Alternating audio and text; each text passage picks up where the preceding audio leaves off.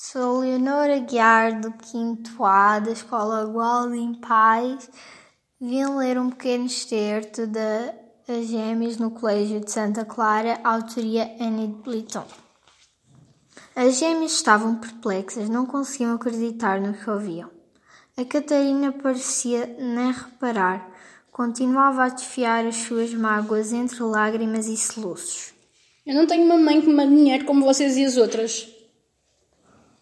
Continuou. Meu pai está no estrangeiro e só tenho uma tia Sovina que não me dá mais do que uns meses tostões por semana. Eu sentia tanta vergonha por ser tão pouco dinheiro.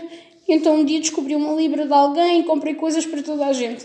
Ficaram todas tão satisfeitas e eu fiquei tão feliz. Não imaginam como é horrível querer dar e não poder. Coitada. Compadeceu-se a Isabela, afagando-lhe o ombro. Podias ter-nos dito que não tinhas dinheiro. Ninguém ia pensar mal de ti. Nós partilharíamos contigo.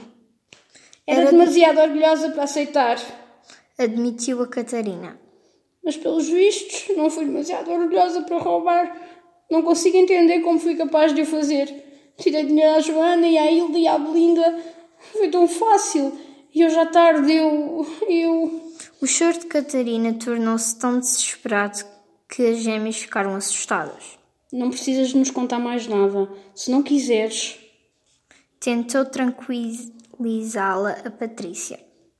Agora comecei, vou até ao fim.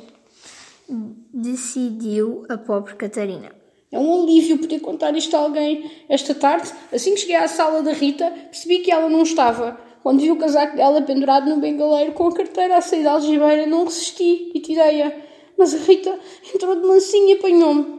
Agora ela vai contar à diretora de Silbaldi e eu vou ficar conhecida em toda a escola como uma ladra. Eu vou ser expulsa aí. A Catarina recomeçou a chorar e as gêmeas entreolharam-se sem saber o que fazer. Lembravam-se bem dos repentinos acessos de generosidade da amiga. Os presentes, o fabuloso bolo de chocolate com rosas de ma maçapão, os bonitos crisantemos que ofereceram à Vera. E também a expressão de felicidade da Catarina quando via as amigas encantadas com os seus presentes.